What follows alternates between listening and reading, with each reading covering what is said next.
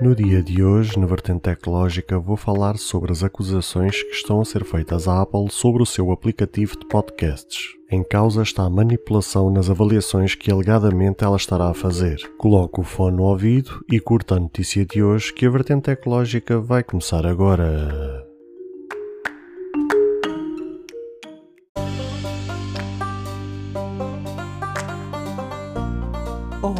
Seguidores e ouvintes deste fantástico e inigualável podcast de tecnologia. Eu sou André Silva e esta é a nossa, a vossa vertente tecnológica.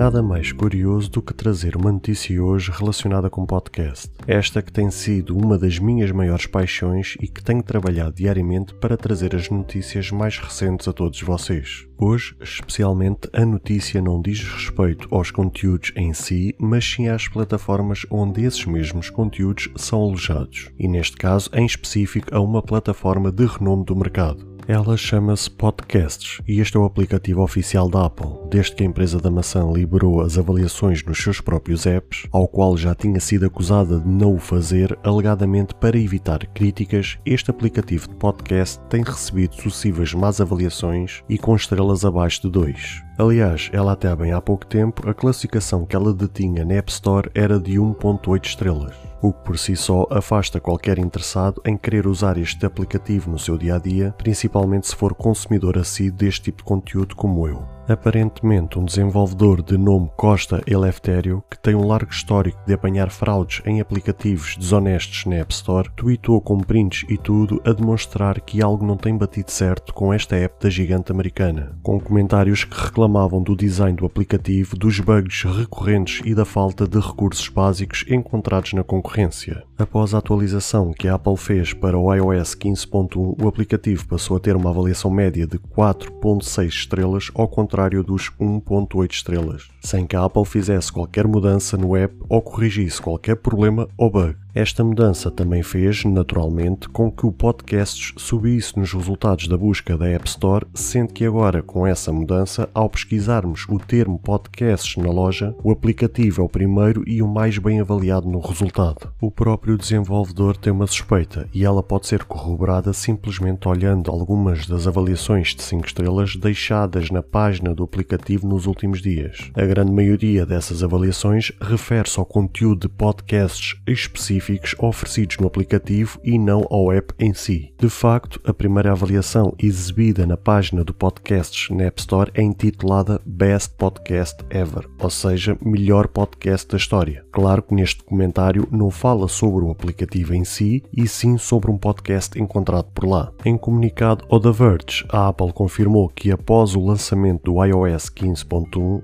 esta passou a exibir uma mensagem aos usuários do aplicativo pedindo que eles deixem uma avaliação. O que a empresa não disse foi em que parte do app essa mensagem é mostrada, aumentando assim a suspeita do desenvolvedor em que ele acha que a dita mensagem surge justamente quando o usuário termina de escutar um podcast em específico, levando a pessoa ao engano de imaginar que está a avaliar o podcast e não o aplicativo. A própria equipa do The Verge não conseguiu confirmar se a mensagem a solicitar uma avaliação de facto aparece após o fim da reprodução de um podcast, da mesma forma que também não se sabe se a Apple está a enviar esse pedido somente a uma parcela específica de usuários ou se a suspeita do desenvolvedor simplesmente não corresponde à realidade. Por fim, este pulo gigante nas avaliações acaba por ser suspeito e quando há fumo, há fogo, mas ainda assim ela não está a quebrar nenhuma regra, pois mensagens a pedir que o usuário avalie o app em uso são permitidas tanto para a Apple quanto para os outros desenvolvedores. Este é mais um daqueles casos que a gente podia dar um título para um filme do género. Falem bem ou falem mal, o que interessa é que falem de mim. Não consigo compreender como é que mais uma vez a Apple acaba por se colocar numa situação destas porque já não bastava as guerras com as desenvolvedoras, as guerras com alguns países, as críticas que ela tem sido sujeita justamente por decisões em que ela acaba por se colocar a sujeito a esse tipo de situações, agora vem mais uma situação que era completamente desnecessária. O que ela haveria de fazer era tomar vergonha na cara e admitir que de facto tem um app fraco face àquilo que é oferecido na concorrência. Eu, por exemplo, tenho esse aplicativo no iPhone e mesmo podendo usá-lo para os meus podcasts no dia a dia, opto por usar um aplicativo externo ao qual eu pago uma anuidade para ter os recursos que o próprio aplicativo podcasts da Apple não tem. Eu poderia-vos trazer uma lista infindável de recursos que os próprios aplicativos da concorrência têm em relação ao próprio aplicativo da Apple, mas assim dois recursos que me vêm logo à memória é, por exemplo, eliminar os silêncios durante uma reprodução de áudio ou, por exemplo, dar um boost ao volume da voz do áudio que vocês estão a assistir. E de facto são aplicativos muito mais completos que têm muito mais recursos e qualquer um deles que vocês forem pesquisar na App Store estão extremamente bem avaliados, têm excelentes comentários, ou seja, têm tudo aquilo que é oferecido ao usuário no seu dia a dia para poder desfrutar da melhor maneira possível ao ouvir um podcast. Eu até há uns tempos atrás tinha baixado uma série de aplicativos de podcast para o meu iPhone até para eu poder controlar se os meus podcasts estão a sair a tempo e a horas, se está tudo bem com o conteúdo, se está tudo ok e reparei quando eu fiz dessas pesquisas para poder baixar determinados aplicativos, efetivamente o aplicativo Podcasts da Apple tinha a avaliação que foi mencionada há pouco, ou seja, tinha 1.8 estrelas e realmente agora quando eu fui ver esta notícia, realmente pesquisei no iPhone e ele agora não está com 4.6, agora está com 4.7 e com excelentes avaliações, com excelentes comentários e realmente isto é muito estranho. Como é que um aplicativo há uns dias atrás tinha uma determinada avaliação e tinha determinados comentários e como é que dias depois de repente dispara desta forma? Ou seja, é muito estranho como é que isto aconteceu e, e levanta algumas questões se de facto a Apple não poderá estar por trás desta história. Ela, se não puser um travão a esta situação, isto vai nos fazer lembrar uma notícia num episódio que eu trouxe há uns tempos atrás, quando a Xiaomi, numa rede social lá da China, começou a apagar comentários de utilizadores que andavam a criticar a marca. Ou seja, por este andar, qualquer dia a, a Apple está a apagar comentários, está a rejeitar comentários, a apagar avaliações e só a deixar aquilo lá que, entre aspas, é vendável para o cliente. Ou seja, o que ela devia de fazer era tomar vergonha na cara, mudar o aplicativo de uma forma mais apelativa, implementar recursos que a concorrência tem e deixar realmente aquilo completamente funcional, completamente apelativo, para que nós, como utilizadores, possamos utilizar o aplicativo ainda por cima sendo ele de graça. Se há uma coisa boa que ela tem é que efetivamente tem vários aplicativos e são todos eles entre aspas de graça. Agora, o que não faz sentido nenhum é que muitos desses aplicativos não são funcionais, têm coisas extremamente básicas, como nomeadamente o próprio aplicativo e-mail, ou seja, que é extremamente basicão, que não tem assim grandes recursos que a concorrência tem. E então eu, mesmo como usuário de iPhone, sou obrigado a, a ter um aplicativo de podcast externo, sou obrigado a ter um aplicativo de e-mail externo e em todos eles é pago, quando eu podia estar a usar os próprios aplicativos da marca, são aplicativos gratuitos, e no entanto eu estou a pagar aplicativos externos porque a Apple não é capaz de melhorar e desenvolver e trazer recursos que a própria concorrência tem. Eu até sou capaz de acreditar na minha santa inocência que a Apple propositadamente cria aplicativos de forma básica e com tão poucos recursos, porque como vocês sabem, a Apple é extremamente focada e muito ligada às questões da acessibilidade. Ou seja, quanto mais simples os aplicativos forem, quanto menos recursos estiverem ali a encher o aplicativo, mais fácil torna-se para pessoas que tenham limitações físicas ou deficiências visuais poder usar mais facilmente estes aplicativos no seu dia a dia. Se esta minha teoria for verdadeira, então que ela assuma essa decisão publicamente e ela certamente será aplaudida. Agora, se não for verdade, então que ela assuma os seus erros e assuma que tem aplicativos extremamente fracos face àquilo que é a concorrência e faça algo para mudar. Agora, não é simplesmente por alterar as avaliações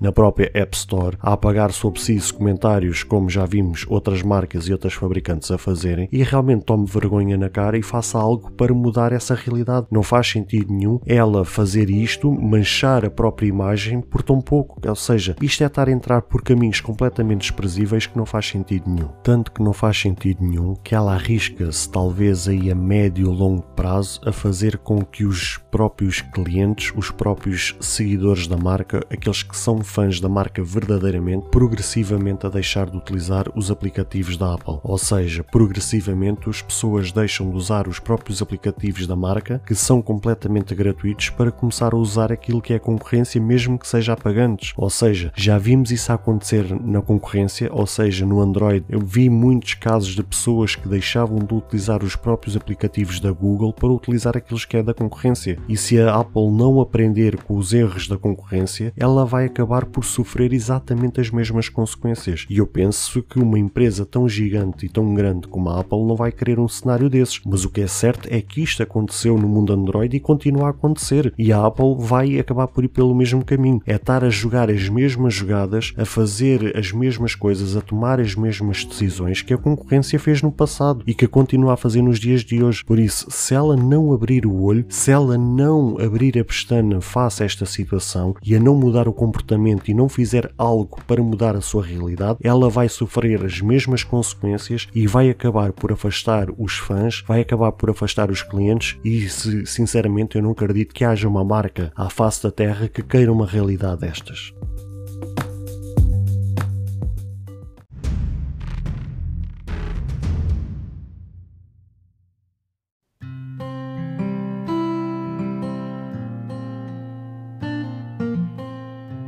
Caros ouvintes, chegamos infelizmente ao fim de mais um episódio.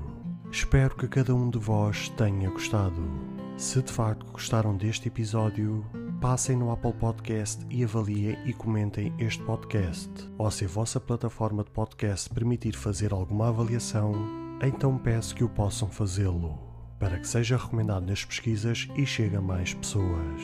Se vocês quiserem ser apoiantes deste projeto, basta aceder ao link que está na descrição deste ou qualquer outro episódio. Caso tenham alguma dúvida ou queiram fazer alguma crítica, seja ela positiva ou negativa, ou até mesmo queiram sugerir algum tema para ser falado no futuro em algum episódio, todos os contactos estarão na descrição de cada episódio, incluindo este. Beijos e abraços e até ao próximo episódio.